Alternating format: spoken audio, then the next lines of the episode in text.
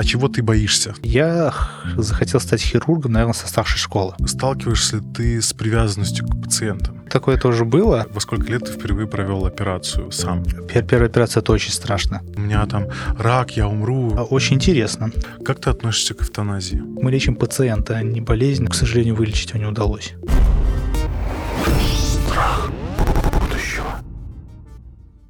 Друзья, всем привет! Это подкаст «Страх будущего». Меня зовут Илья Абилов.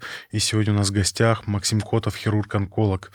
И говорить мы будем сегодня про рак. У нас уже был один выпуск э, про онкологию с Ильей Фоминцевым. Он был такой общий. Сегодня мы будем э, погружаться немножко в дебри э, и задавать какие-то более уточняющие вопросы, потому что э, тот выпуск э, привлек достаточно много внимания. Максим, привет. Привет.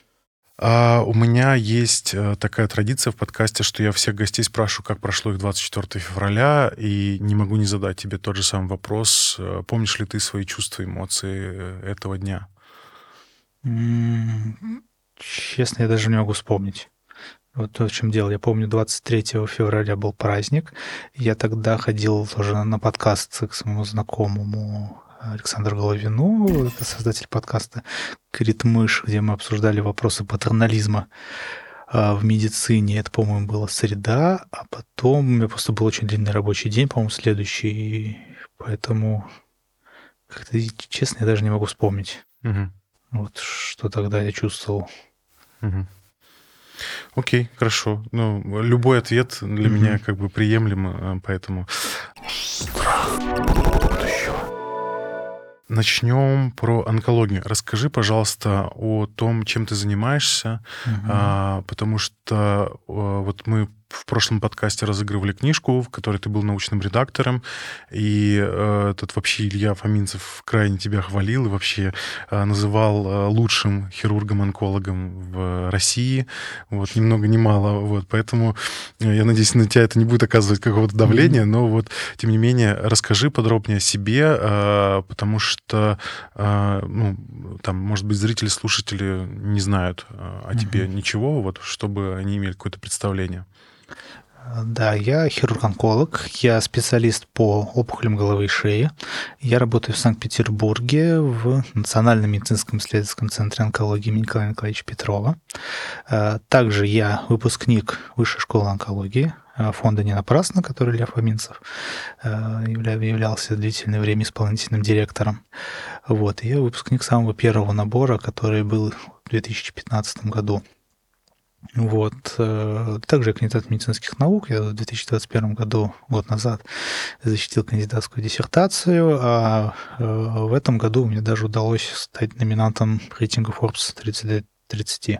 Поздравляю. Но только в лонг-лист. В шорт-лист я, к сожалению, не попал. Э, вот. Ну, это если кратко. Mm-hmm. так, mm-hmm. поподробнее. Реклама. Хочу поделиться историей, которая произошла со мной в 2020 году, точнее в конце 2019. Если вы не знаете, то мой основной бизнес – продажа рекламы блогеров. Дело достаточно прибыльное, но работу вряд ли можно назвать интересной. Я занимаюсь коммуникациями, документооборотом, и другими однообразными вещами. Это привело к выгоранию. А, также в моей жизни произошли изменения. Я решил завести собаку из приюта. Собаку впоследствии вернул на передержку. Очень грустная история. Моя сестра развелась, и она и двое детей добавили много стресса в мою жизнь, кассовые разрывы, и все это в совокупности добило меня. У меня случилось несколько панических атак впервые в моей жизни. Очень страшная штука, никому не советую. Подумал, что мне нужен отдых. Слетал на месяц в Таиланд, вернулся в Москву, и тут случилось то, что э, я думал, никогда со мной не случится. Никогда не отрицал депрессию как явление, но почему-то считал, что это удел людей со слабой психикой. А я такой позитивный, общительный, меня это вряд ли когда-то коснется. Тут я впадаю в депрессию. Конечно, я не понимаю, что это депрессия, просто я спал по 20 часов в сутки, мало ел, я абсолютно не мог работать. У меня есть друг Борис Цацулин, возможно, вы знаете его канал о питании. Он заставил меня обратиться к врачу. Тот сразу же диагностировал у меня депрессию. Выписал таблетки и рекомендовал обратиться к психотерапевту, потому что только таблетки не так эффективны в лечении депрессии. Сессии с психотерапевтом длились 4 месяца. Постепенно мне становилось лучше. С тех пор психотерапия – неотъемлемая часть моей жизни. Особенно это необходимо в событии 24 февраля. Если бы не психотерапия, мне кажется, я бы уже давно поехал кукухой. Хочу порекомендовать вам классный онлайн-сервис по поиску психотерапевта. Ясно. Я начал пользоваться им не так давно, но он мне нравится даже больше, чем когда необходимо ехать на сессию психотерапевтом или психологом. Это удобная площадка, где можно просто и быстро найти нужного специалиста. Регистрация простая и займет меньше одной минуты. Стоимость сессии гораздо ниже очных сессий. Все происходит онлайн и ездить никуда не нужно. Создатели сервиса — психологи, и создавали его с учетом своего опыта. Ясно, даже есть этический комитет, а специалистов, сотрудничающих с сервисом, тщательно отбирают. Каждый проходит личное собеседование, подтверждает образование и не менее чем трехлетний опыт консультирования предоставляет рекомендации от признанных членов терапевтического сообщества. Лично для меня самое удобное то, что для записи на сессию не надо звонить или писать психологу, подстраиваться по времени, не нужно никуда ехать. Актуально для удаленщиков или домоседов вроде меня. Сессии проводятся по встроенной видеосвязи на сайте сервиса или в приложении. Проходить консультации можно через любое устройство – телефон, планшет, компьютер и из любого места, где вас не потревожат. Ясно гарантирует конфиденциальность. Консультации не записываются. Все сказанное на сессии останется между вами и вашим психологом. Специалисты Ясно провели больше миллиона сессий на сервисе. По промокоду Future Show скидка 20% на первую сессию при регистрации. Если и бояться будущего, то только со здоровой кукухой. А мы продолжаем. Реклама. А как тебе предложили вообще стать научным редактором э, книги про рак? Э, очень интересно. Э, для этого мне на Фейсбуке написал главный редактор издательства с предложением выступить научным редактором этой книги. А как проходила работа, вообще из чего она состояла? То есть тебе прислали текст уже переведенный, и ты его, соответственно, факт-чекал? Что, что ты делал? В чем да, мне просто прислали два файла. Первый — это PDF-файл оригинала угу. книги на английском языке и перевод, который уже был выполнен э, профессиональным переводчиком. Вот и список вопросов ко мне как к научному редактору. И моя задача была первая э, — ответить на те вопросы, которые мне прислали, и второе — проверить весь текст э, на его, ну, во-первых, читабельность с научной точки зрения и правильность перевода с научной точки зрения. И я, соответственно, читал, делал пометки в этом документе, где считал все правильно, я так писал, все хорошо переведено, где неправильно, я предлагал свои варианты, как можно было бы лучше, чтобы, ну, с той целью, чтобы неподготовленный читатель мог понять медицинские термины. Угу. Как тебе книга вообще? То есть вот э, ты ее можешь порекомендовать к прочтению? Э, да, как безусловно. Книга называется «Первая клетка» доктора Азры Разы. Основная идея заключается в том, что онкологи гоняются, гоняются за последней клеткой, пытаясь вылечить рак. Необходимо понять первопричины развития рака и охотится за первой клеткой, которая является первой причиной. И там э, вся история, вся эта книга построена на таком заболевании, как э, лейкозы или рак крови, и на таком заболевании, как сложное название будет сейчас, миелодиспластический синдром. То есть это предрака рака крови, если просто. Угу. Вот. И то, что если мы его выявим и начнем хорошо лечить, то у нас, соответственно, рака крови не будет. Угу. Вот. То есть основная идея в этом. Угу. Так что рекомендую всем к прочтению.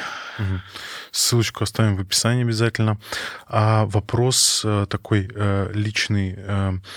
Как ты вообще решил стать врачом, а, тем более хирургом? Потому что в моем представлении я вот жутко боюсь э, крови, всяких вот внутренностей человека и так далее. Ну, не, не прям падаю в обморок, но мне неприятно смотреть mm-hmm. на вот это.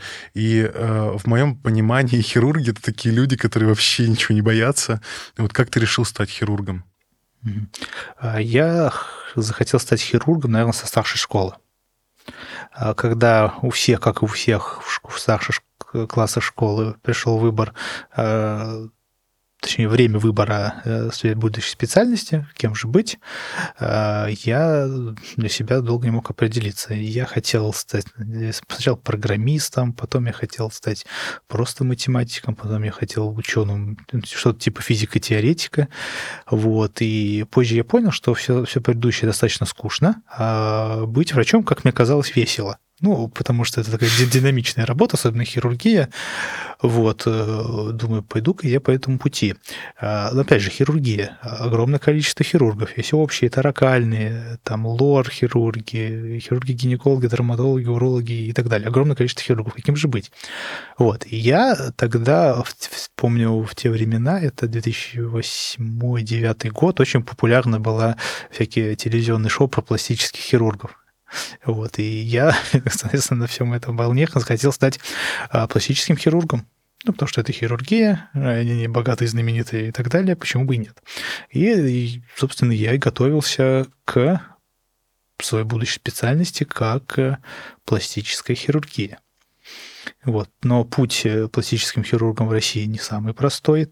Тогда было достаточно тяжело, потому что ординатуры как таковой по пластической хирургии в моем городе не было. А я учился в Ульяновске, в Ульяновском государственном университете на медицинском факультете. И э, мой путь в пластическую хирургию, он был через, ну, скорее всего, через лицевую хирургию. И опять же, ординатуры по челюстно-лицевой хирургии в моем городе не было, и поэтому я пришел к выводу, что э, мне нужно будет после медицинского уже университета стать э, челюстно-лицевым хирургом. Угу.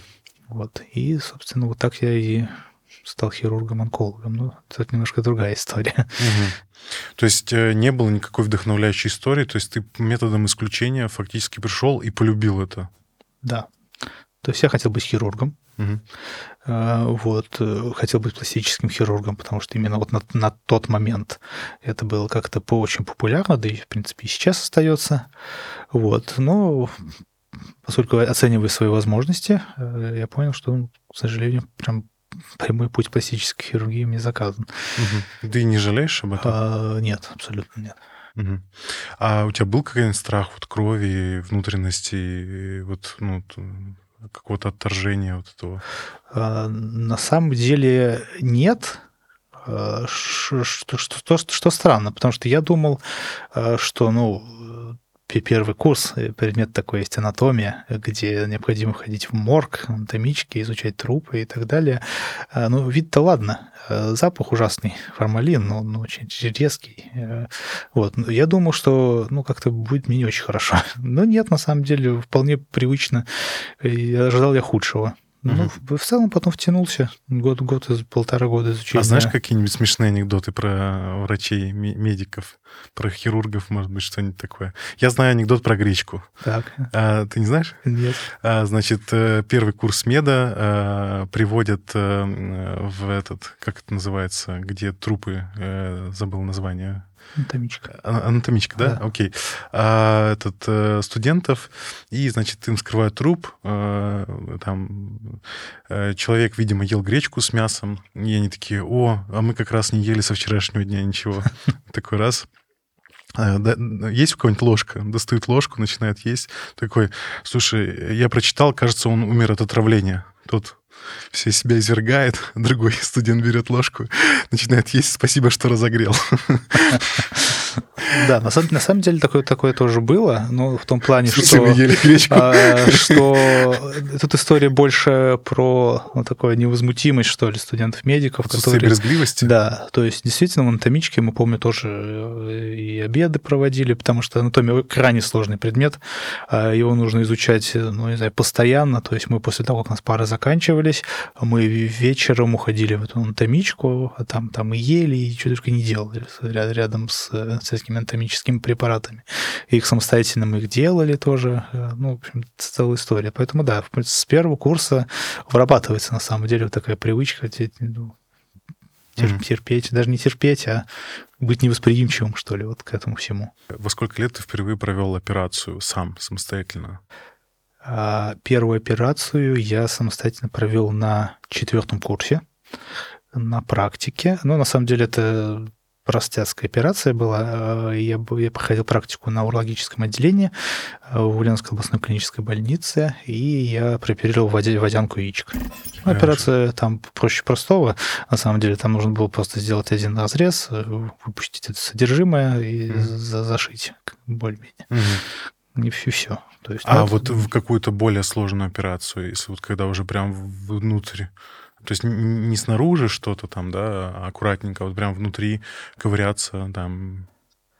А, а после, на шестом курсе, я, поскольку у меня была идея, все-таки я хочу стать пластическим хирургом, а, и понял, что мой путь идет через челюстно-лицевую хирургию, я тогда а, пошел на дежурство, как это обычно делается, в отделении челюстно-лицевой хирургии. Вот, и тогда первая моя ну, такая полусамостоятельная операция была в общем, я оперировал перелом нижней челюсти. А, и цель была сопоставить этот перелом нижней челюсти и наложить металлическую пластину, чтобы в дальнейшем перелом а, срастался. Опять же, операции на внутренностях, ну, например, там на животе я никогда не проводил, потому что ну, не увлекался данной специализацией. То есть там э, аппендэктомию я никогда не делал, там холецистектомию. Даже немножко другая mm-hmm. специальность. Вот. На такую первую серьезную операцию я сделал уже ну, уже после, когда стал работать врачом, уже после ординатуры, наверное. Угу. Угу. А был ли у тебя страх, э, что ты можешь нанести какие-то дополнительные, наоборот, увечья человеку, что там совершишь ошибку?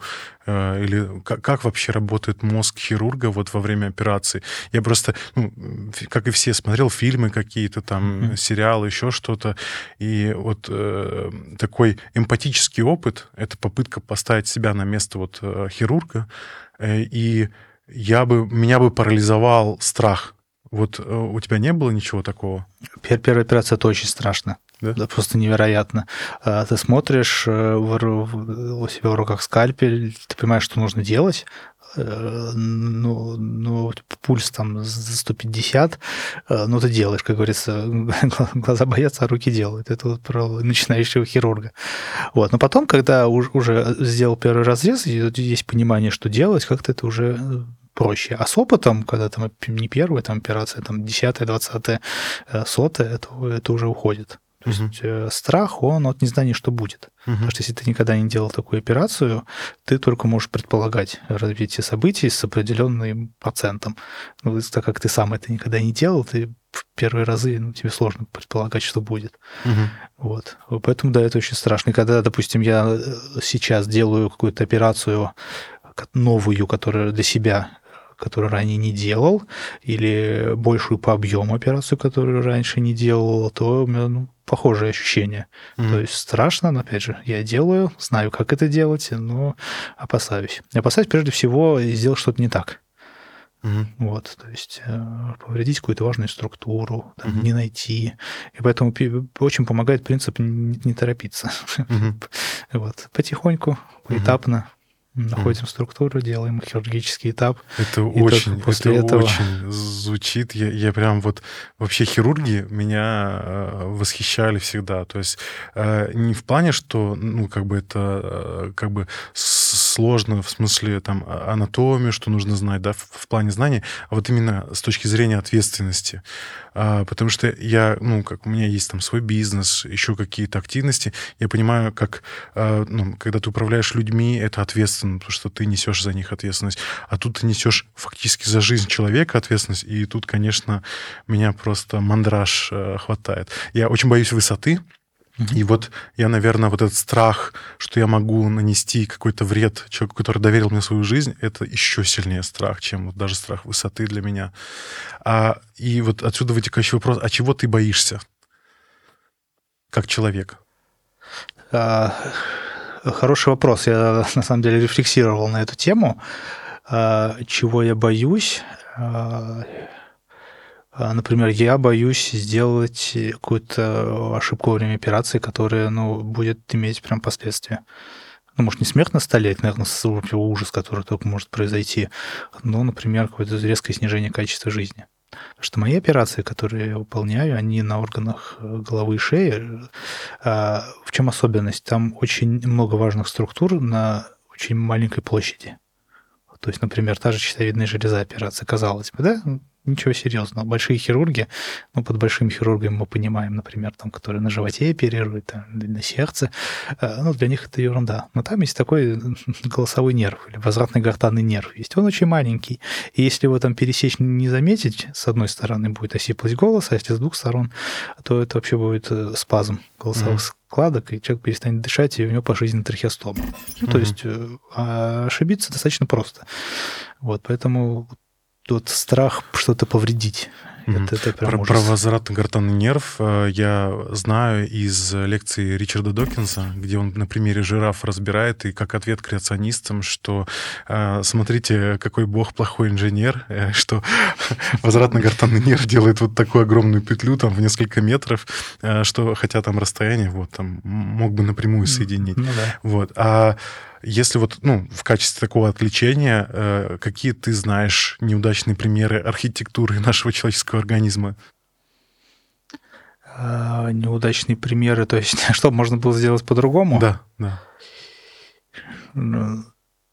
На самом деле сложно сказать, потому что в организме, э, ну, по большому счету, нет лишних запчастей. Да, безусловно, мы можем удалить э, большое количество органов, ну, например, ну, ту же щитовидную железу, э, поскольку есть препараты, гормоны искусственные, которые можно применять там. Мы можем э, удалить там, допустим, одну почку, вторая останется. То есть, э, но в целом организм человека, он очень продуман. Например, некоторые, большинство органов парные. На случай, если будет там травма или повреждение, второй орган возьмет на себя его функцию. Например, почки. У человека два глаза, там два уха и так далее. То есть, если будет повреждение какое-то одно, одного органа, его, ну, скажем так, второй орган возьмет на себя его функцию. Мгм. Вот, поэтому э, сложно, мне сложно сказать, э, что, что не так. Мгм. Вот, Окей. ш- что бы можно сделать по-другому. Мгм. Вот. э, Поэтому биологический организм человеческий, он ну, вполне себе хороший механизм. Окей. Друзья, этот проект начинался как сублимация моей тревожности и страхов, но кажется, в проект поверили не только мы, но и тысячи человек, которые подписались на канал, а самое главное, поддерживают нас через спонсорство на YouTube, сервисах Boosty и Patreon, а также криптой. Если у вас есть зарубежная карта, вы можете поддержать нас ежемесячным пожертвованием на YouTube, выбрав комфортную для вас сумму. Нам важна не сумма, а регулярность. Достаточно пары долларов в месяц. Также вы можете поддержать нас на сайте Boosty, если у вас российская карта. Суть такая же. Выбираете уровень поддержки, сумма автоматически списывается с вашей карты каждый месяц. А для тех, у кого карта зарубежная, есть сервис Patreon. Мы придумали награды в зависимости от суммы, которую вы жертвуете. Например, указание вашего имени в описании к видео, указание в титрах, отдельная благодарность в видео, дополнительный контент, бэкстейдж со съемок, закрытый чат в Telegram для спонсоров, розыгрыш книг, возможность задать свои вопросы гостям заранее и многое другое. Если вы хотите поддержать нашу работу, ныряйте по ссылкам в описании к видео. И да пребудет с вами наука. Можно ли как-то вот э, объяснить э, просто, что такое в принципе онкология и как это корректно называть? Это э, рак или это онкология? Что онкология это направление в медицине, если я правильно понимаю разницу, да? А рак это вот э, опухоль, которая имеет какое-то происхождение. И Правильно я понимаю терминологию или нет? Э, Да, то есть э, начнем с базовых понятий. Онкология – это наука. Мгм. Прежде всего, это направление а, медицины. Причем онкология бывает, опять же, разная. Есть клиническая онкология, то есть это тот раздел медицины, который занимается лечением пациентов. Есть экспериментальная онкология, которая занимается, а, ну, например, э, пониманием опухолей, причем не обязательно рака, а злокачественных опухолей, доброкачественных опухолей, как они развиваются, причины их возникновения, э, их э, генез, то есть патогенез, каковы причины и механизмы развития опухолей. Вот. э, Относительно рака. А Рак – это злокачественная опухоль, которая развивается из эпителия. Эпителий – это тип ткани, который покрывает ну, нашу поверхность. Вот, например, кожа, эпидермис. Да, поверхностный слой кожи – это э, эпителий. И, например, рак кожи, развивающийся из этого эпителия, например, плоскоклеточный рак кожи, является раком. Вот. А с другой стороны, например, другие злокачественные опухоли, которые развиваются из неэпителиальных тканей, например, из мягких тканей, из мышечной ткани, называются, например, саркомы, миосаркомы. Или, например, э, опухоли, которые развиваются из лимфоидной ткани, вот у нас есть лимфатические узлы, очень много их в организме, называется, называется лимфомы. То есть это, это а уже не рак. лимфатические узлы выполняют функцию фильтрационную, то есть они фильтруют или что, какую? А, а, Лимфатические узлы – это орган иммунной системы. Ага. То есть, да, с одной стороны, они являются неким э, барьером распространения, ну, например, инфекции. Да? Мгм. Если мы э, там пораним э, руку ближе, ближе там к плечу, э, и будет, там будет инфекция, то у нас в подмышечной области воспалятся эти лимфатические узлы, поскольку они вот эти бактерии, э, ну, грубо говоря, на себя берут и не дают распространяться дальше. Вот. Но также важно это орг- органы иммунной системы, поскольку там вырабатываются клетки иммунной системы, прежде всего Т лимфоциты, которые борются с различными чужеродными нам инфекционными агентами. Т-лимфоциты тут белые клетки, которые как бы бактериофаги, или как они правильно? Ну, по сути, да. Охватывают вредоносные Да, всякие да. штучки. Да. Мгм. Это онкология, это прежде всего наука. И экспериментальная, клиническая онкология. Вот. А по поводу вот рака мы начали. То есть Мгм. рак – это только морфологическая форма, то есть из чего злокачественная опухоль образуется. Рак – это обязательно из эпителиальных структур. Мгм. Вот. Если мы говорим там про лимфатическую ткань, то это лимфома. Если про э, из каких-то мягких тканей, это, соответственно, саркома. Если, например, из костей, называется остеосаркома. А если там из мышц миосаркома, из жировой ткани липосаркома, ну и так далее. То есть э, онкология – это наука, а рак – это злокачественная опухоль из эпителиальных клеток. Нужно. А в чем разница между доброкачественной и злокачественной опухолью? А разница, ну, существует ря- ряд признаков. Первое, что отличает доброкачественную опухоль, она, ну, во-первых, э, крайне медленно развивается. Да, то есть растет она может там годами, десятилетиями. Но с другой стороны, есть, есть и злокачественные опухоли, которые тоже очень э, долго развиваются. Например, базально-клеточный рак кожи есть такой. Да, вот он появляется на коже, растет очень-очень долго, вот, и не дает метастаза. То есть еще вот отличие доброкачественной и злокачественной опухоли а, не дают метастазов. А Доброкачественные. метастазы — это когда прорастает в другие ткани? Метастазы – это когда первичная опухоль, она распространяется по всему организму. И метастазы бывают, например, в лимфатические узлы, вот тот самый барьер да, на- Мгм. на пути, и метастазы уже в отдаленные органы, которые разносятся кровью. Например, в легкие, в кости, на печень. А, сейчас просто, чтобы понять про правильный механизм, это, получается, клетки какие-то попадают в кровеносную систему и просто где-то оседают и начинают размножаться там уже? Э, да, Ага. если просто. Мгм. На самом деле концепция сейчас а, намного сложнее, и считается, что а, чуть ли не когда развивается опухоль, место будущего метастазирования уже генетически подготовлено, и то есть такое тоже может быть. Мгм.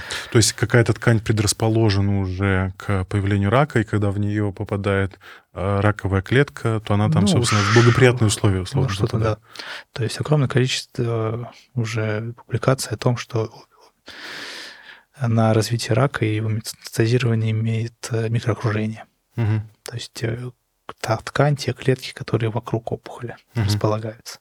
Если говорить про а, стадийность, вот э, Илья в прошлом а, подкасте, как бы ключевая, ну, может быть, не ключевая, но одна из главных мыслей была то, что рак не совсем стадийное а, заболевание, и что а, правильнее относиться к этому как к группе прогноза. Можешь ли ты, мы просто этому не очень много времени уделили, можешь ли ты вот рассказать э, с точки зрения а, вот как врача-хирурга, я понимаю, что есть много направлений Мгм. различных, да, в лечении рака, а, как-то попытаться это более подробно объяснить, чтобы люди корректно поняли, да, что, что такое вообще группа прогноза. Вот, например, ты врач-хирург, а, и к тебе приходит э, э, человек с опухолью. Мы, мы пока не знаем, какая стадия, Мгм. вот ты провел какой-то осмотр, например, Мгм. первичный, там отправил на какую-то диагностику дополнительную, получаешь данные, и ты такой, у вас четвертая стадия, или у вас первая стадия. Что вот это такое, По- подробнее раскрыть? А, Прежде всего, как онкологи понимают стадии, да, и какими инструментами пользуются. А Онкологи используют такую систему, называется ТНМ. А, По, это как аббревиатура. То есть Т – это Т-тюмор или первичная опухоль, Н – нодул или лимфатические узлы, и М – метастазис или мета- отдаленные метастазы. И, соответственно, в зависимости от типа опухоли существует ряд категорий, ну, как правило, возрастающих, по каждому из трех пунктов. Ну, например, вот э, возьмем, допустим, близкую ко мне э, опухоль, рак полости рта. Да? А если мы возьмем, вот классифицируем опухоль по вот этим трем категориям. Первое. Мы вот э, классифицируем по категории Т, первичная опухоль. Допустим, Т1. Это означает, что опухоль имеет размеры до 2 сантиметров. Опухоль Т2. Она имеет размеры от 2 до 4 сантиметров. Опухоль Т3. Она имеет размеры уже больше 4 сантиметров, но при этом не распространяется на, скажем так, близлежащие структуры. И, например, опухоль Т4, которая уже распространяется там, допустим, с полости рта, например, на, на мышцы шеи, ну и так далее. Да? То есть мы имеем вот первые вот эти вот категории или стадии по категории Т, первичные опухоли. А что важно понимать, почему именно вот такие размеры? Да, потому что были проведены исследования, и это все очень коррелирует с выживаемостью пациентов. То есть чем больше стадия по Т, тем ниже выживаемость. То есть чем больше опухоль, тем выживаемость пациентов ниже. Поэтому в каком-то смысле, да, стадии – это группа прогноза. Второе, мы э, оцениваем, после того, как мы оценили первичную опухоль, мы переходим к оценке лимфатических узлов. Это мы делаем, безусловно, при осмотре и различным дополнительным методам исследования ультразвуковая диагностика, магнитно-резонансная томография, компьютерная томография, ну и много каким еще методом. Вот, также по лимфатическим узлам мы оцениваем. Допустим, категория N0. Это означает, что лимфатические узлы не поражены, они абсолютно нормальные. Категория N1, например, при раке полости рта, означает, что есть поражение э, лимфатического узла там одной группы на шее. Категория N2 э, есть поражение нескольких э, соответственно, лимфатических узлов может быть на одной стороне, на другой, там размером до 3 сантиметров. И категория N3, это, как правило, поражение лимфатических узлов больше 3 сантиметров. И потом мы стадируем по категории М, наличие или отсутствие метастазов. Тут все намного проще. М0 метастазов нет, М1 метастазы есть. И потом, вот и складывая вот эти вот категории, мы получаем стадию. Вот. Таким образом вставляется стадия. И что важно? Вот, например, э, для ряда опухолей, например, вне зависимости от категории Т, Н или М, стадия всегда будет четвертая. Например, есть такое заболевание, как анапластический рак щитовидной железы. Потому что вот именно при этом типе опухоли крайне неблагоприятный прогноз. И вне зависимости от того, вот какие будут категории по классификации, все равно это четвертая стадия, потому что прогноз крайне неблагоприятный. А есть, например, другая ситуация. Например, HPV-позитивный э, рак ротоглотки, где четвертая стадия выставляется только при наличии отдаленных метастазов. А э, в том случае, когда, например, опухоль ротоглотки не связана с вирусом папиллома человека, то там четвертая стадия выставляется, например, при а, увеличенных лимфатических узлах там больше двух сантиметров при отсутствии угу. отдаленных метастазов. То есть получается, что вот эти все характеристики, размер опухоли, лимфатические узлы метастазы – это лишь факторы, которые могут влиять на эту стадию. А стадия определяется прежде всего прогнозом и биологией конкретной опухоли, угу. ее типом, ее морфологическим типом, ее генетическими особенностями. И раз мы вспомнили про Илью Фоминцева, я ему написал э, и сказал, что у нас будет э, запись, э, и он попросил тебя задать вопрос, э, тебе задать вопрос. Что тобой двигает, что твой драйвер? Вот такой вопрос. Что заставляет делать все это только честно? А тебя, что тебя, тебя. Вот, и, вот он так вот обще задал вопрос, как задал. Ну, видимо, то, чем ты занимаешься, спасаешь людей, э, э, вот, э, не знаю, занимаешься популяризацией правильной онкологии, э, не знаю, каких-то современных знаний. А, не знаю, что он, что он под этим разделал, он задал, как задал. А, опять же, переходя к потребностям а, человека, я, я отвечу на этот вопрос так. Мной всегда движет в любой моей деятельности э, две потребности. Первое – это галорические потребности. Ну, то есть мне хочется, чтобы то, что я рассказывал, было полезно, и таким образом меня узнавали. Ну, это некий формат тщеславия. А, вот. Э, второй – это гностические потребности. То есть э, мне очень важно э, знать что-то новое, особенно те области, в которых я мало разбираюсь.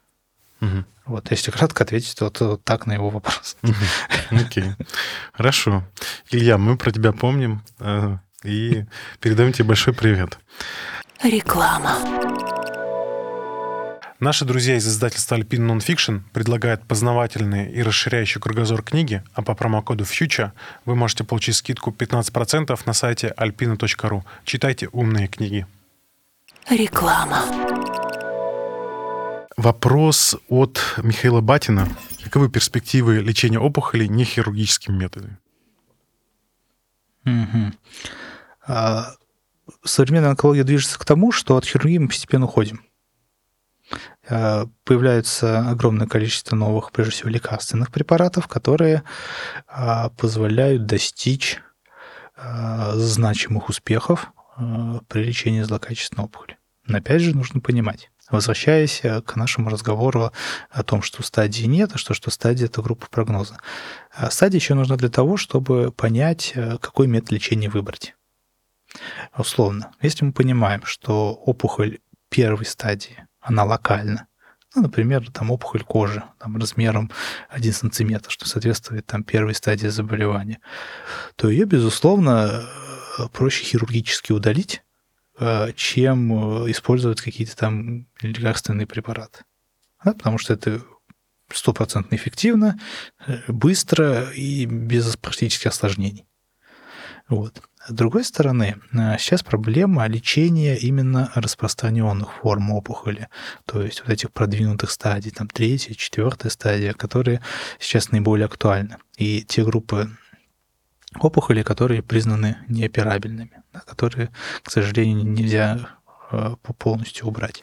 Вот. И вот именно в этой группе пациентов э, сейчас огромное значение имеет именно лекарственная терапия. Это комбинации лекарственной терапии с иммунотерапией, когда мы заставляем собственную иммунную систему бороться против опухолевых клеток. То есть она и так это делает, но вот в случае онкологического заболевания, в случае рака, э, процесс, когда собственная иммунная система начинает уничтожать опухолевые клетки, страдает. И при помощи специальных лекарств мы, грубо, грубо говоря, настраиваем Такое иммунную лазерное систему. наведение, если по аналогии Да. с военной техникой. Да, мы наводим нашу иммунную систему на конкретную опухоль, чтобы ее побеждать. Мгм. Вот, поэтому хирургия, она, скажем так, постепенно уступает, но полностью она ник- никогда не уйдет из лечения Мгм. онкологических заболеваний. Мы вот еще делали пару лет назад подкаст для Росатома и а, общались э, с радиофизиками, которые занимаются а, вот э, облучением, но а, в мозге, то есть опухоли мозга, когда, в общем, а, суть в чем, если мы одним лучом в- куда-то в какое-то место светили, то мы прожгли дырку условно, и мозг бы запекся. Но за счет подбора а, частоты, интенсивности и так далее, с, разных сторон облучая, мы концентрируем м, вот эту энергию в одной какой-то точке Мгм. в трехмерном пространстве и, соответственно, выжигаем фактически вот микроточку в мозге, уничтожаем опухоль. Мгм. А применимо ли бы это в твоей области, вот э, конкретно там челюсти, вот, э, да, в твоих областях? Или тебе проще скальпелем, вот там всякими вот этими приспособлениями все это оперировать? А, Касаемо лучевой терапии. Вот то, что сейчас сказал, называется стереотаксис. Мгм. Стереотоксическая лучевая терапия, она действительно нужна в тех местах, где нужна суперточность. Да, например, да, опухоль головного мозга, где там, каждый миллиметр ткани головного мозга, он очень ценен. А в лечении опухоли головы и шеи лучевая терапия имеет огромную роль. Потому что, к сожалению, хирургически э, не всегда можно опухоль удалить. Потому что очень много жизненно важных органов, которые отвечают за питание, речь, глотание, э, дыхание и так далее. И э, поэтому лучевая терапия занимает наряду с хирургией ведущую роль в лечении опухоли головы и шеи, Мгм. поскольку позволяет сохранить орган. А это очень важно. И если я правильно понимаю, потом вот эта запекшаяся часть тканей, она утилизируется лимфатической, опять же, той же самой системой, то есть и, и как-то из организма, в общем, уходит. Ну, то есть, э, как происходит лучевая терапия? Мы воздействуем на нее радиацией, ионизирующим излучением, опухоль погибает, Мгм. происходит некроз. А после образуется, ну, по сути, рубцовая ткань, фиброз. Мгм. Вот. А, да, ос- остатки там э, некротической ткани при помощи, там, через кровь, через Мгм. лимфатическую систему, да, уводятся из организма. Мгм. То есть вот это э, действительно перспективное направление, и, возможно, там какую, ну, большую часть, э, как, я не знаю, можно назвать, да, операций, э, не потребуется какой-то э, как на, надрез тканей. Правильно понимаю? При использовании лучевой терапии? Да. Ну да, по сути, это местное лечение без операции. Ага. Но а, а какие тогда показания вообще для вот я не знаю, как я, я просто не могу оперировать терминологией. Mm-hmm. В моем представлении все, что этот, значит, делается надрез, это вот как бы операция хирургическая. А, э, собственно, когда вообще нужно делать вот эти надрезы, там внутрь как-то залезать, там ковыряться вот этими пинцетами, скальпелями и так далее. Как... как будто бы неинвазивное кажется проще, нет? А... Кажется проще, но опять же не всегда это работает. То есть для того, чтобы принять решение, как лечить э, того или иного пациента с тем или иным злокачественной опухолью той или иной стадии, э, необходимо взвесить несколько факторов. Первое – эффективность лечения, которая определяется выживаемостью, то есть как, какую можем мы достичь для этого пациента выживаемости. Второе – это качество жизни. Да, то есть если мы понимаем, что мы можем сделать хирургическую операцию, полностью удалить опухоль и достичь отличных показателей выживаемости, ну, там вплоть до 99% за 10, 10-летней выживаемости там, или 15-летней выживаемости, но при этом а, мы удалим ему там практически весь кишечник, что приведет к, ужасной качеству жизни, э, вопрос, нужно ли это делать? Вот. Если мы, допустим, можем использовать другие методы не хирургического лечения, например, там, химиотерапию условно. И опять же, в каком-то изолированном варианте та или иная лучевая терапия, хирургия или химиотерапия применяется крайне редко. То есть одно дело вылечить опухоль, второе задача сделать так, чтобы она больше не появлялась. И так называемая третичная профилактика рака или профилактика рецидива. Вот, поэтому для каждой опухоли, для каждой стадии а, существует предпочтительный метод лечения. И мы понимаем его только из научных исследований именно проведение клинических исследований по изучению различных методов лечения их сочетания комбинаций при том или ином виде опухоли злокачественной определенной стадии и каких-то еще параметров э, помогает нам выбрать правильный метод лечения. И ты вот э, сам уже коснулся те, э, темы следующего вопроса. А какова роль э, секвенирования раковых клеток и вообще генетики рака вот сейчас в подборе терапии? Используется ли, ну, может быть, сразу пристыковать вопрос, используется ли машинное обучение, искусственный интеллект вот в, в этой области? Да, конечно. Да, сейчас а, мы все-таки используем при лечении рака, ну, скажем так, стандартные методы, которые доказали свою эффективность в большинстве случаев. К сожалению, стандартные методы не всегда работают. Мы работаем по различным международным рекомендациям. Но проблема международных рекомендаций заключается в том, что они покрывают не все клинические вопросы, которые у нас возникают. Ну, порядка там 70-80. А вот эти вот 10, там, 2, до 20% клинических вопросов – это такая серая зона, а, где порой приходится что-то придумывать. И относительно генетики а, есть такие специальные панели генетические, э, секвенирование следующего поколения, да, где мы можем найти какую-то мутацию в опухолевой клетке и Панели это на чипах, ты имеешь в виду? Панели, да, на чипах. Mm-hmm. То есть mm-hmm. вот аппарат для секвенирования, mm-hmm. там определенные панели. Мы можем найти какую-то мутацию в опухолевой клетке, и если мутация обнаружена, мы можем подобрать уже конкретный лекарственный препарат, называется таргетная терапия, mm-hmm. который будет блокировать эту мутацию, и таким образом опухолевая клетка будет погибать.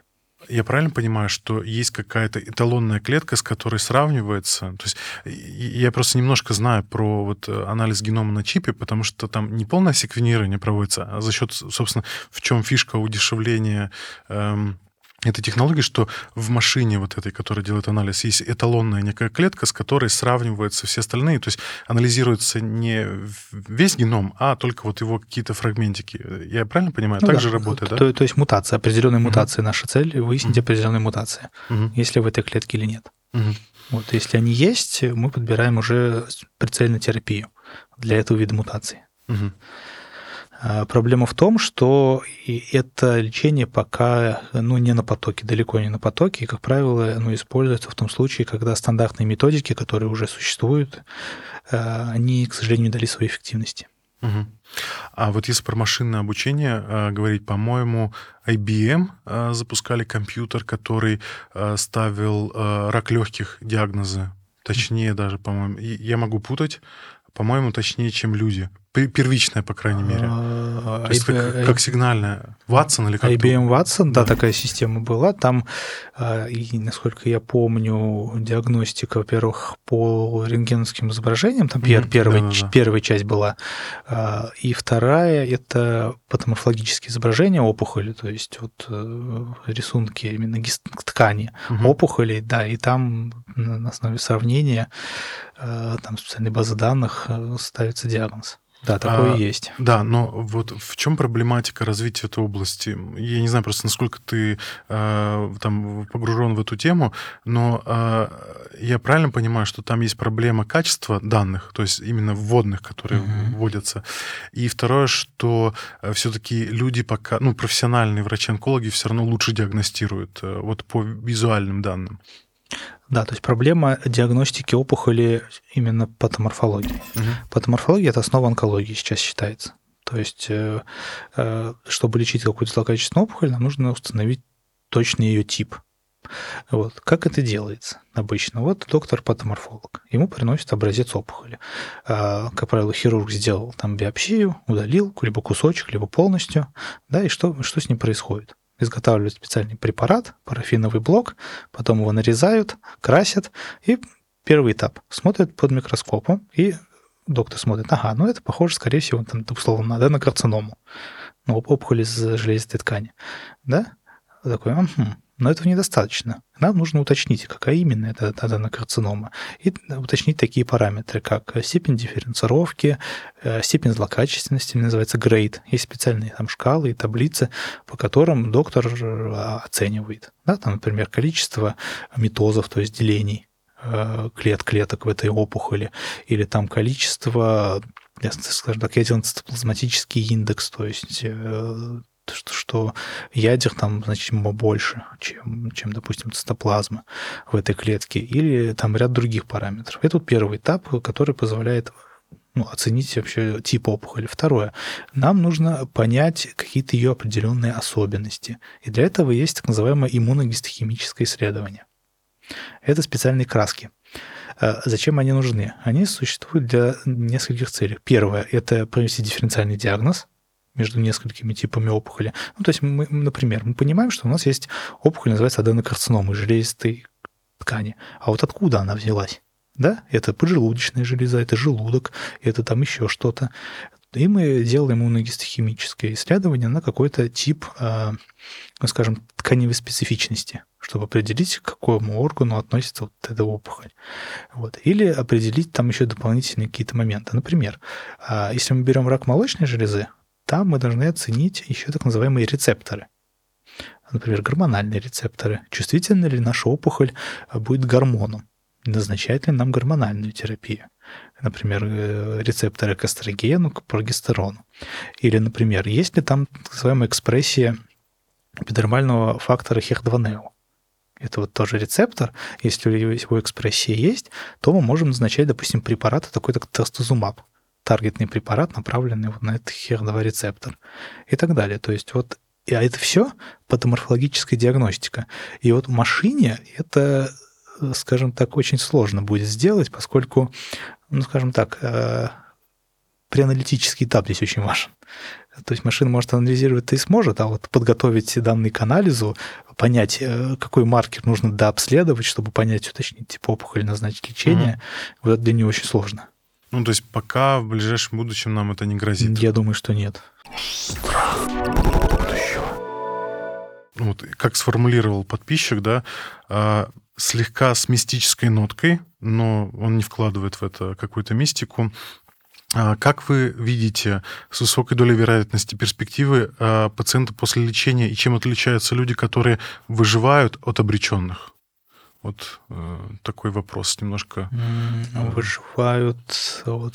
Вот, ну, я не знаю, есть ли у вас э, у тебя какое-то внутреннее ощущение, вот что вот э, там, я понимаю, что там по- поток пациентов большой, и ты вот э, видишь э, человека, который, у которому фактически приговор подписан, и человек, который там ну, будет жить долго и счастливо. Вот м, ви- видишь ли ты между ними разницу, то есть, не знаю, может быть, восприятие, может быть, э, не знаю. Я, я, честно, не очень понимаю, что человек вкладывал в этот вопрос, ну вот... а, Я, как примерно, я примерно понял. да. То есть э, какие-то, может быть, психологические особенности пациента, которые ну, в, одном, в, одном, в одном случае приводят к успеху лечения. Вот э, А тут вот- вопрос, че- чем отличаются люди, которые выживут от обреченных? Вот есть ли какая-то между ними разница для тебя с твоей точки зрения? Э, Нет, абсолютно. То есть моя задача как доктора, первое, поставить диагноз, второе, разработать план лечения, третье, согласовать его с пациентом, чтобы, поскольку лечение рака, да и вообще любое заболевание, это командная работа. То есть мы лечим пациента, а не болезнь, оторванную от пациента. И если пациент мной информирован о различных исходах э, заболевания, о методах лечения, их последствий этого лечения, если мы приходим ну, к какому-то согласию, э, единому пониманию, начинаем лечиться, вот э- это, это важно. Вот. Э, Единственное, прогнозы. Прогнозировать э, исход лечения очень сложно. То есть медицина – это наука вероятностей. То есть в определенном проценте я могу сказать, что вот если мы будем использовать вот это лечение при такой-то стадии, вот такой-то опухоли, то, допустим, мы там в 80 случаев добьемся там успеха в виде стойкой ремиссии. Мгм. Но вот понять, будет этот человек в, в этих 8 из 10 или будет в, в группе 2 из 10 пациентов, и я не смогу, потому что Мгм. нет у меня инструментов прогностических. Еще вопрос. Э, Опять же, я это вот как, Мгм. как задают, поэтому Мгм. я так, так формулирую. Давайте рассмотрим ситуацию, что лекарства те же самые, которыми лечат в России и в США.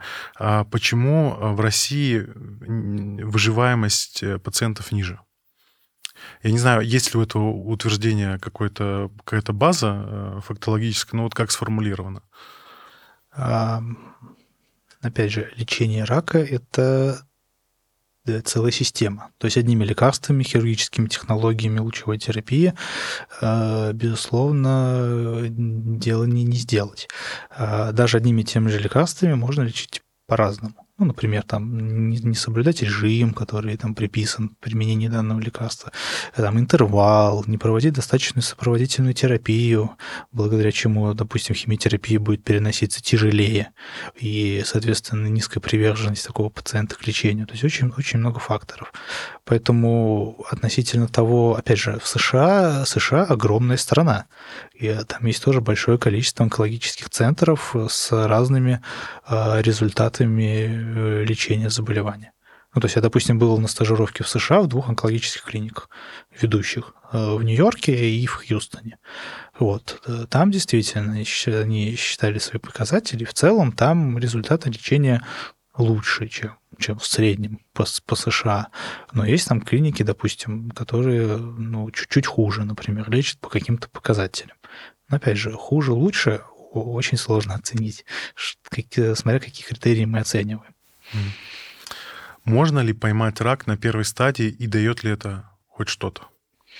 Вот. Относительно пе- ранней, ранней стадии заболевания. А Есть заболевания, которые действительно, чем раньше мы их обнаружим, тем лучше мы их вылечим, и тем лучше прогноз. А, э, И второе, нужно, что нужно понимать, чтобы эти стадии, ну, скажем так, во-первых, лечились по-разному, и исход был разный. Пример.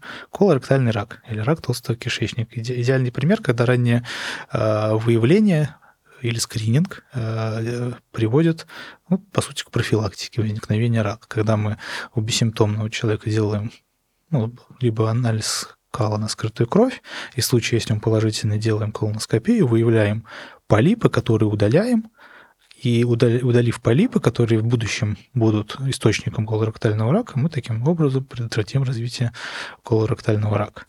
Вот. Или, например, э, там случай, допустим, раннее выявление рака легкого на, в, в группе курильщиков, там 30 э, лет и больше, которые курят по пачке в день, делаем низкодозную компьютерную томографию. Если мы его выявляем там на ранней стадии, то мы можем сделать небольшую там операцию и в целом излечить человека.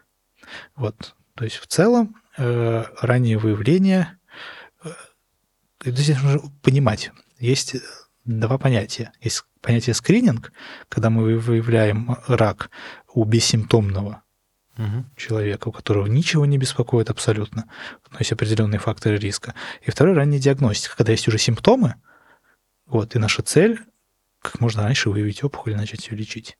То есть, если глобально смотреть, то, э, э, безусловно, это работает. Вот. Но есть э, в ряде случаев, когда, например, от скрининга можно сделать только хуже. Например, рак предстательной железы используется скрининг по простоспецифическому антигену, который ну, его повышение, например, не всегда связано с опухолью, а, например, просто с воспалением. Это приводит, там, допустим, условно к биопсиям, они приводят к своим осложнениям, ну и так далее. Это получается порочный круг. И в итоге от этого скрининга выигрывает там очень мало людей. Ну, условно, там 2 из тысяч, которым проведен скрининг. Угу. А, мы вот в подкасте с Ильей в конце коснулись темы а, потери людей. А, и сталкиваешься ли ты с привязанностью к пациентам? И как ты с этим справляешься? С привязанностью к пациентам Ну, скорее, скорее нет. То есть я стараюсь все-таки, как бы это странно не звучало, но воспринимать это как все-таки свою профессиональную коммуникацию. Да, не, не, не личную коммуникацию. Потому что если действительно там э, в судьбу каждого человека прям вживаться, долго на тебя не хватит. А, поэтому я стараюсь этого не делать. Угу. А есть ли у тебя, ну, тут ты просто сформулировал это так, стараясь этого не делать, но все-таки, может быть, были какие-то истории, которые там, не знаю, э, остались в твоей памяти, там, не знаю, какой-то шрам оставили эмоциональный?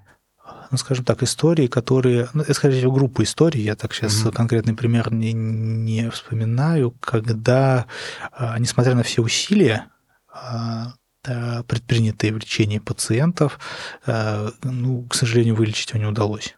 Хотя были все на то предпосылки. Угу. И это просто иногда крайне расстраивает.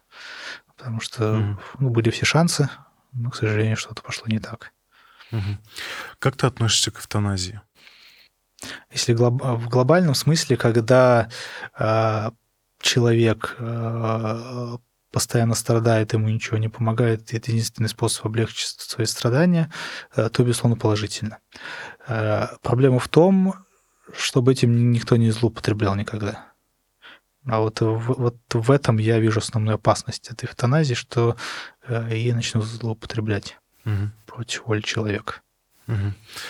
А про психотерапию. Это важная для меня тема, потому что я сам э, обращаюсь к психотерапевту регулярно и другим рекомендую. И моего близкого друга э, папа э, скончался, к сожалению, от рака мозга.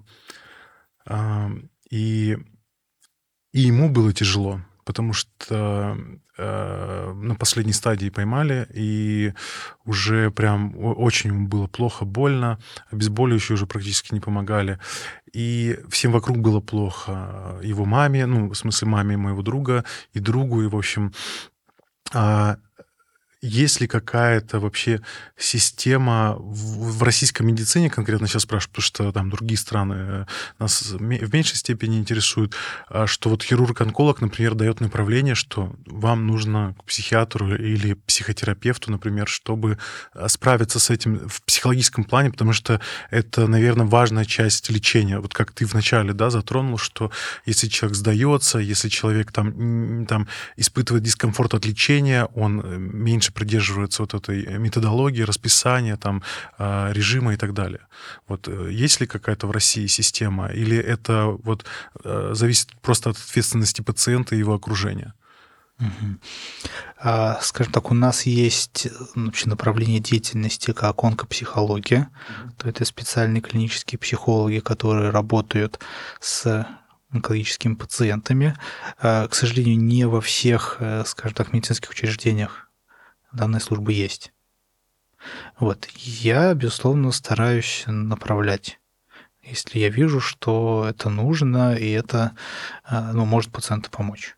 Потому что есть, например, отрицание со стороны пациентов, что да зачем мне это нужно, вылечите меня от рака. Как, как и психологи, да? Вот. Ну, я стараюсь предлагать по, по возможности, если вижу, что пациенту это ну, действительно поможет облегчить его э, жизнь. А с другой стороны, у нас есть общественная организация, например, служба «Ясное утро» для онкологических пациентов с горячей линии, где э, пациенты, их родственники могут бесплатно позвонить там, и обсудить все свои Еще проблемы. раз, я- ясное утро. «Ясное утро», да. Я Да. ссылочку тоже тогда в описании Да, приложу. ясное утро, где пациенты могут, собственно, поговорить с психологом горячей линии, обсудить там э, все свои вопросы. Плюс э, в этом плане есть очень хорошая инициатива, и она появляется все в большем количестве клиник. Это равные консультанты. А что это можешь рассказать? Равные консультанты – это, грубо говоря, пациенты, которые уже вылечились и находятся в ремиссии, и они помогают э, другим пациентам, которые находят э, ну, уже в лечении, ну, скажем так, подсказывают какими-то Мгм. советами, как они пережили эту химиотерапию. Потому что врачи, безусловно, консультируют, Мгм. но врач на себе не примерил эту химиотерапию. Мгм. И он, э, ну, ему сложно рассказать именно от первого лица, как это проходит. Мгм. А равный консультант, пациент, который уже пережил там химиотерапию там, или операцию, он может прям подробно рассказать, что, как, какие-то советы свои даст, как это лучше там перенести, там, или там, кому обратиться по этому вопросу, может, каких-то своих докторов подскажет. Вот, это очень помогает. Это, во-первых, создает ощущение такой команды, что Мгм. вот этот пациент, он не один, который то, что, то, что с ним происходит, это не только с ним, а то, что уже люди проходили, проходили успешно. Это такой пример излечения от этого заболевания похожего. Мгм. Оно дает, во-первых, уверенности в том, что все получится. А не может ли здесь возникнуть эффект, вот как мы с Ильей обсуждали, что вот есть э, чатики пациентов, где они вот э, фактически наедине сами с собой немножко так сходят с ума в плане, а там начинает курсировать какая-то конспирология, какие-то антинаучные идеи и так далее, и так далее. То есть э, получается, что тут не, не присутствует экспертиза, и как будто бы есть риск э, вот э, суб- субъективного какого-то восприятия человека, он станет авторитетом для вот этого человека, которому он как бы пом- помогает, да, с своей помощью психологической, а, и какие-то идеи вредные там в него Да. занесет. Безусловно, им- именно поэтому равные консультанты, они должны работать в команде с докторами. А, мгм, То есть это не как отдельное что-то, мгм, которое лечит пациентов и советует, а именно при медицинском учреждении в команде с э, докторами, которые лечат пациента. Это как э, помощь, мгм. а не как заменитель лечения. Потому что лечить все равно будут доктора. Я смотрел сериал «Доктор Хаус», и там а, была одна такая сцена, когда нужно было женщину прооперировать, и э, у нее опухоль была огромного размера, я уже не помню точно где, и доктор Хаус вколол ей спирт, там какой-то высокой концентрации, Мгм. чтобы опухоль ужалась, усохлась. Вот ты как хирург-онколог, если бы кто-то ввел тебя в заблуждение о степени э, там, размера, там, прогр- прогрессии и так далее, чтобы только ну, как бы эм, дать человеку шанс оказаться на твоем операционном столе каким-то образом, да, пусть и там с э, какими-то вот э, не, не совсем честными методами, как бы ты поступил? Ты бы прооперировал или сказал бы, ребят, не стоит меня обманывать? Я понимаю, что это немножко фантастическое это кино, но вот э, в рамках мысленного эксперимента э, как бы ты поступил? В рамках мысленного нет. Когда э, хирург собирается на операцию, он должен э, максимально знать, э, с чем он имеет дело. Вот. То есть обманывать Об- хирурга обманывать нельзя. не нужно, потому что мы можем получиться так, что мы начнем доступ, да, уже сделаем там разрез, и э, поймем, что опухоль, ну, мы на каком-то этапе поймем, э, что опухоль мы не сможем удалить, хотя изначально мы думали, что, ага, все-таки удаляем, а, да, уже там э, ну, сделали доступ, уже нанесли травму, и получается, что не просто это, это называется эксплуативная операция, исследовательская, то есть абсолютно бесполезная. То есть мы нанесли травму, не удалили опухоль, операция просто бесполезна. Мгм. И хорошо, что если нам удастся завершить вообще операцию и зашить хоть как-то рану. Поэтому нет, э, так не надо делать. Мгм. В моем представлении врач-хирург — это человек, который постоянно на работе, то есть у него нет ни личной жизни, ни там еще чего-то. Как ты балансируешь между э, личной жизнью, работой, там какими-то хобби, увлечениями? Ну, на самом деле, да, действительно, иногда случается там осложнения с пациентами, требующие э, ну, длительной работы в клинике. Э, Но в целом, в целом просто планирование. Э, Стараться что-то планировать заранее. Ну, как, как это выглядит? Ты заносишь календарик? Да, то есть у меня, у меня на, на айфоне приложили календарь, я заношу там все, что я хотел бы какие-то мероприятия сделать. Да, условно, это любые. Условно, там, записать подкаст, прочитать книжку, подготовиться к экзамену, сходить там в кино и так далее. Я это записываю, прим- примерные варианты, э, там, дат, даты и так далее, и стараюсь просто все, все, все дела делать так, чтобы осуществить эти планы. То есть в моем случае это планирование. Да, безусловно, я понимаю, что очень часто происходят какие-то внештатные ситуации, но тогда приходится переносить. Как действовать людям, если их близкий э, получил диагноз, ну или там подозрение на онкологию какую-то, э, на, на раковую опухоль? А, то есть есть ли какие-то вот рекомендации, как поступать, э, там, как успокоить себя, не паниковать, потому что паника приводит к, э, как правило, плохим решениям. Мгм. Вот. То есть вот какой-то такой алгоритм действий а, упрощенный, э, что делать а, в случае, если есть либо с высокой вероятностью подозрения, либо уже поставлен диагноз. Первое, нужно получить как можно больше достоверной информации. Вот это вот с этого начинается проблема в получении достоверной информации. А, Поэтому лучше, конечно, обращаться к, там, к доктору, а не альтернативной медицине, э, там, магам, шарлатанам и так далее, а именно к доктору-онкологу. Да? Если, если подозреваете вот действительно, что у вас может быть опухоль, или у вас э, родственник опухоль, идите к онкологу. Потому что очень бывает часто случаи так, что обращаются там условно к терапевту, лор-врачу и так далее, они ставят какой-то диагноз ну, по своей специальности, очень долго его лечат, вот, и тем временем э, упускают время. Поэтому если у вас есть какая-то мысль о том, что может быть это злокачественная опухоль или вообще опухоль, сразу идите к онкологу. Пусть лучше онколог это исключит, и уже тогда будем лечить э, там, другое заболевание. А это не может быть гипердиагностика, вот, о которой Илья э, Фоминцев как раз любит говорить, что э, какие-то формы диагностики могут нанести больше вреда, чем пользы. Э, то есть вот, э, окей, мы можем отослать на вот скрин-тест э, фонда не напрасно, а, когда можно за- заполнить такой тест-анамнез, он выдает Мгм. тебе рекомендации, зачем тебе стоит следить в соответствии с, там, с твоими Мгм. рисками, генетикой и так далее.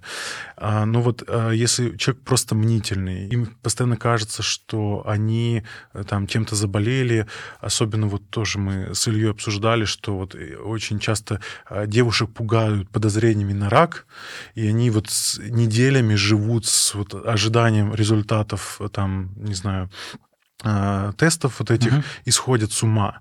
И, но э, там кто-то, наоборот, молчит. Вот у меня, например, был э, э, кейс с подругой, которая всех на уши подняла, что у меня там рак, я умру, и у нее чуть ли не истерика случилась. Я, я сейчас не осуждаю, не с осуждающей точки зрения, а к тому, что человек реально просто, у него вся жизнь схлопнулась вот просто а, в одну точку, а, и потом не подтвердилось, но вот три недели человек сходил с ума. Вот а, как вообще вести себя с друзьями, близкими? Э, Может быть, опять же, есть какие-то стандартные рекомендации, как, как, как осуществлять коммуникацию корректно, чтобы не навредить еще сильнее, не накрутить, например, человека. Э, Стандартных рекомендаций, я думаю, что нет.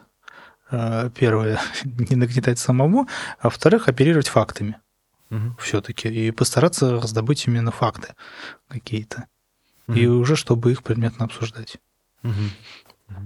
Окей. Блиц. Ам, Опрос. э, Можно отвечать долго, не обязательно прям супер коротко. В чем счастье лично для тебя? Хороший вопрос. Честно, я никогда об этом не задумывался. А, Помню, как э, в этом году вышел такой сериал на ОККО. Мгм.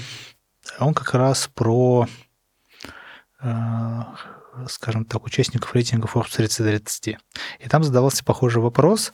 э, э, Личный успех или личная жизнь? Что-то похоже. Что, что счастье для меня? Ну, очень-очень похожий вопрос. Э, Я думаю, что для меня счастье – это быть полезным. То есть, чтобы твоя жизнь была ну, не напрасной Мгм.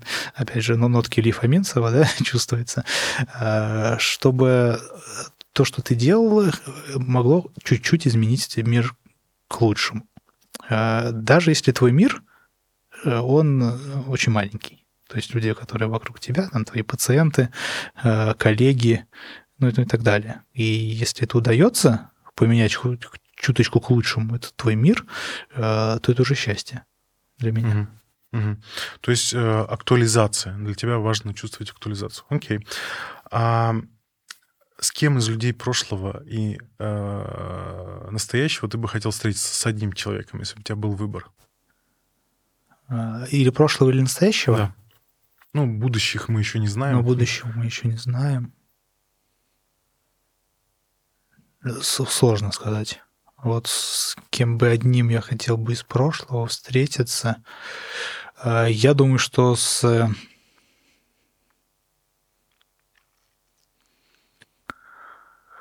с Андреем Сахаровым, Мгм. академиком. Интересный выбор. Какая у тебя любимая художественная книга? Или, может быть, несколько, если их несколько. А, Но если брать классическую литературу, то это Гоголь, Мгм. «Мертвые души». Мгм. Не знаю почему, мне еще понравилось со школы, когда я прочитал про эту историю. А, И э, художественные, а не художественные. Можно не на художественную. Ну, сначала художественную. Если ну, нету, вот, то... э, ну вот художественная, наверное, это все-таки мертвые души. А если брать э, не художественную книжку, то это Дэниел Канеман. Думаю, как это там называется? Думаю, медленно, быстро, решай да, быстро. Да, это Я просто, тобой просто гениаль- гениальная вещь. Вот. Она у меня И- входит в топ рекомендаций во всех списках. раз. да. Что для тебя справедливость?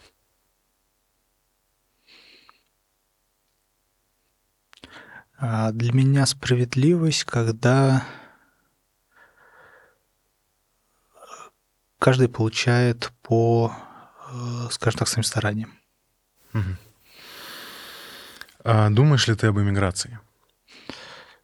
Э, Об миграции у меня была мысль где-то в, ну, когда там объявили мобилизацию. Вот. Но я подумал, что уезжать никуда э, не, не, не мой путь. Я все-таки люблю более спланированные решения. Важна ли для тебя эмпатия а, в медицине по отношению к пациентам? Безусловно. Да, потому что помимо онкологии, науки и так далее, я занимаюсь вообще проблемой коммуникации в здравоохранении. И вот эмпатия, несмотря на то, что это, если посмотреть Википедию, это там сочувственные эмоциональные переживания другому индивиду, сложное определение. Эмпатия на самом деле это просто реакция на эмоции. И чтобы доктор замечал э, эмоции пациента и не, не делал вид, что просто их не существует. Вот, эмпатия очень важна. Эмпатия формирует доверительные отношения.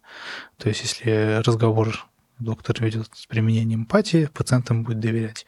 Пациент ему будет доверять, соответственно, выполнять его, скорее всего, назначение. И, соответственно, результат лечения будет лучше.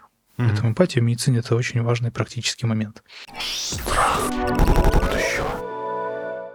Друзья, конкурс. э, Сегодня у нас а, книга будет Петра Талантова. Максим а, любезно а, из своей коллекции а, привез. А, наш... Я не знаю, вы дружите с Петром, не знакомы? Ну, нет? мы знакомы, А, да. да. Вот, э, я тоже просто с Петром давно знаком, дружу, и книга восхитительная, всем рекомендую, э, обязательно приобретайте. Но конкурс сегодня будет э, такой. Напишите, пожалуйста, в комментариях историю, если у вас есть какая-то, когда вы столкнулись, когда ваш близкий человек заболел раком.